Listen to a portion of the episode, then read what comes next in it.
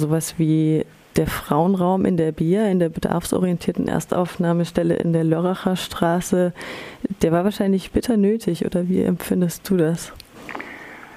Also ich denke, es ist einfach ein Problem deswegen, weil wir Heime haben, in denen Frauen und Männer untergebracht sind zusammen und wir haben wirklich zu wenig Hilfsangebote für alleinstehende Frauen oder alleinerziehende Frauen mit Kindern.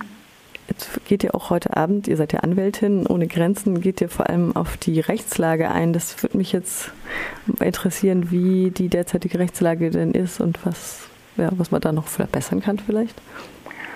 Also es ist so, dass zunächst mal klarzustellen ist, soweit irgendwie Straftaten hier vorkommen, gilt uneingeschränkt das deutsche Strafrecht. Das ist vielen vielleicht gar nicht so klar. Unabhängig auch völlig davon, wie eventuell Verhaltensweisen in den Herkunftsländern beurteilt werden, also beispielsweise die Strafbarkeit von Vergewaltigung in der Ehe. Das ist das eine. Das zweite ist, dass auch das Gewaltschutzgesetz Anwendung findet, auch in Flüchtlingsunterkünften.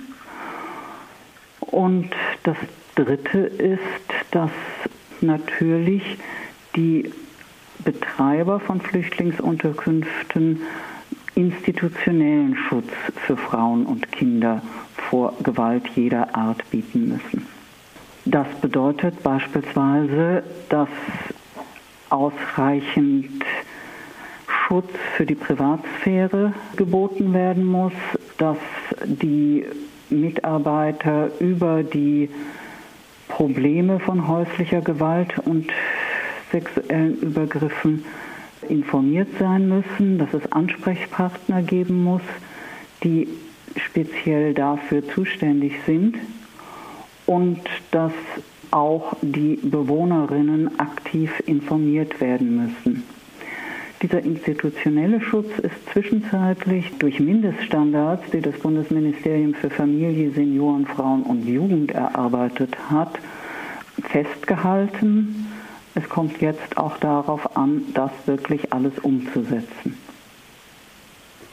Genau, das wäre meine nächste Frage gewesen. Inwieweit wird das denn umgesetzt und inwieweit seid ihr daran beteiligt als Anwältin ohne Grenzen? Da sind wir nicht direkt daran beteiligt, aber was beispielsweise in den Flüchtlingsunterkünften in Freiburg schon gemacht worden ist, ist, dass von äh, FRIC, also dem Freiburger Interventionsprojekt gegen häusliche Gewalt, äh, da Informationsveranstaltungen gemacht worden sind für alle Mitarbeiter. Wie informiert man die Frauen, die dort wohnen? Das stelle ich mir am allerschwierigsten vor. Das ist etwas, was auch noch nicht so ganz gelungen ist. Eigentlich äh, geht das ja, also im Wesentlichen ist das dann Aufgabe des Sozialdienstes in den einzelnen Flüchtlingsunterkünften. Aber ein Problem dabei sind unter anderem Sprachschwierigkeiten. Es ist ja nicht so, dass es, sagen wir jetzt, nur arabisch sprechende Menschen in einer Flüchtlingsunterkunft gibt, sondern da sind jede Menge andere Sprachen, angefangen von Bosnisch über Albanisch, über Rumänisch und wie gesagt viele andere Sprachen. Und deswegen ist es nicht einfach, da wirklich eine, sagen wir, allgemeine Information herauszugeben. Es ist aber auch so, dass beispielsweise schon erarbeitet sind, auch gewisse, wie soll ich es ausdrücken, Comics ist falsch, aber einfach das wortlose Aushänge erarbeitet worden sind. Und was hältst du von solchen Initiativen wie dem Frauenraum, was ja in der BIA, glaube ich, auch umgesetzt wurde? Ist das erstmal eine Übergangslösung? Also, dass es spezielle Bereiche geben sollte, wo Frauen auch einfach für sich sein können, das denke ich, ist etwas, was eigentlich in allen Flüchtlingsunterkünften umgesetzt werden sollte.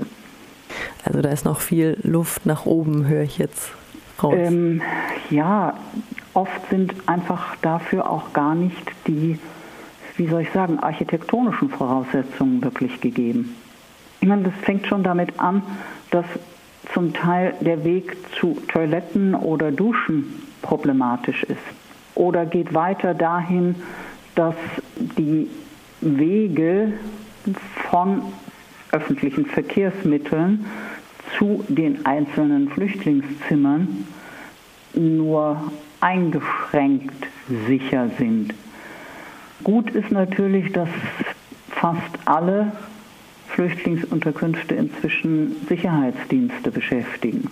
Die machen Rundgänge, zum Beispiel alle 20 Minuten oder so etwas, aber die können natürlich auch nicht permanent ein Auge drauf haben. Das führt dazu, dass Frauen oft sich nach Einbruch der Dunkelheit gar nicht mehr raustrauen. Den Sicherheitsdienst erachtest du als ein Pluspunkt. Es gab ja auch schon Übergriffe durch diese Sicherheitsdienste, wenn ich Also mir ist aus Freiburg was derartiges nicht bekannt, aber mhm. es gab solche. Das ging ja bundesweit durch die Presse. Trotzdem sind die Sicherheitsdienste natürlich etwas, was zusätzlichen Schutz bietet. Denn wo sollen denn Frauen sich sonst zum Beispiel abends außerhalb der Sprechzeiten von Sozialdiensten hinwenden, wenn sie von Übergriffen oder häuslicher Gewalt betroffen sind. Es kann ja dann heute Abend auch noch zu einer Diskussion kommen, denke ich mir, gerade um diese Frage von ja, Sicherheit, wie gewährt man Sicherheit geflüchteten Frauen. Der Vortrag ist um 18 Uhr im Museum Natur und Mensch in der Gerbeau 32 in Kooperation eben mit den Anwältinnen ohne Grenzen und Damigra Mutprojekt. Und du wirst zusammen mit deiner Kollegin Lama Sijare, die auch Juristin und Flüchtlingshelferin ist. Und aus Syrien kommt. Und ja. aus Syrien kommt, referieren. So ist es. Und natürlich ist ausreichend Platz für Fragen und Diskussionen.